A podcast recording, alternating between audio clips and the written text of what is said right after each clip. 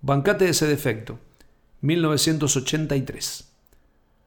Un mensaje directo y sin concesiones al travestismo en tiempos en que era una práctica muy escasa.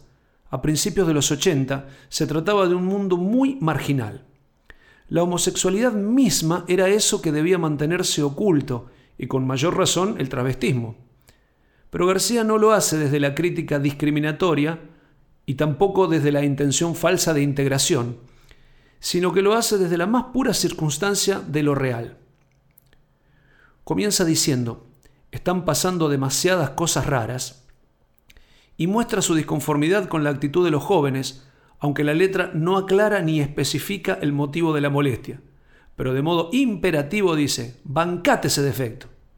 Es decir, que cada uno debe asumir las dificultades que presenta el ejercicio de la libertad.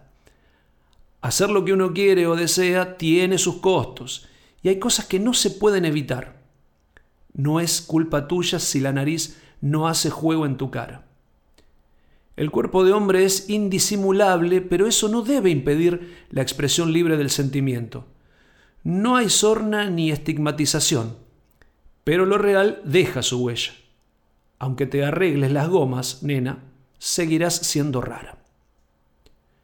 Luego hace referencia al defecto, pero parece ser una incitación al desocultamiento, a poner en evidencia lo que se esconde, y dice, mutilado, desnutrido, deformado, ojo de vidrio, mostrá tu cicatriz.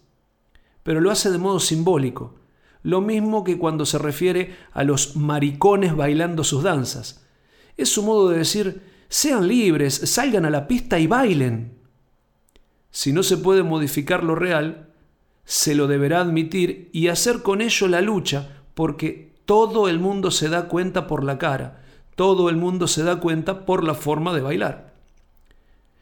Esta es una de las canciones premonitorias que demuestran que García muchas veces vio lo que iba a suceder tiempo más adelante, ya que en ese momento el travestismo no existía como tema ni como realidad, y no era más que la realidad de unos pocos.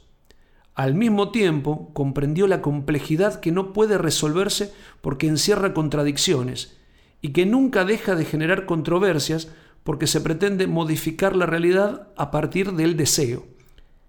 Esos hombres que sienten íntimamente que son mujeres están condenados dentro de un cuerpo de hombre, y negarlo es perpetuar el drama, pero comprenderlo es vivir en libertad la percepción.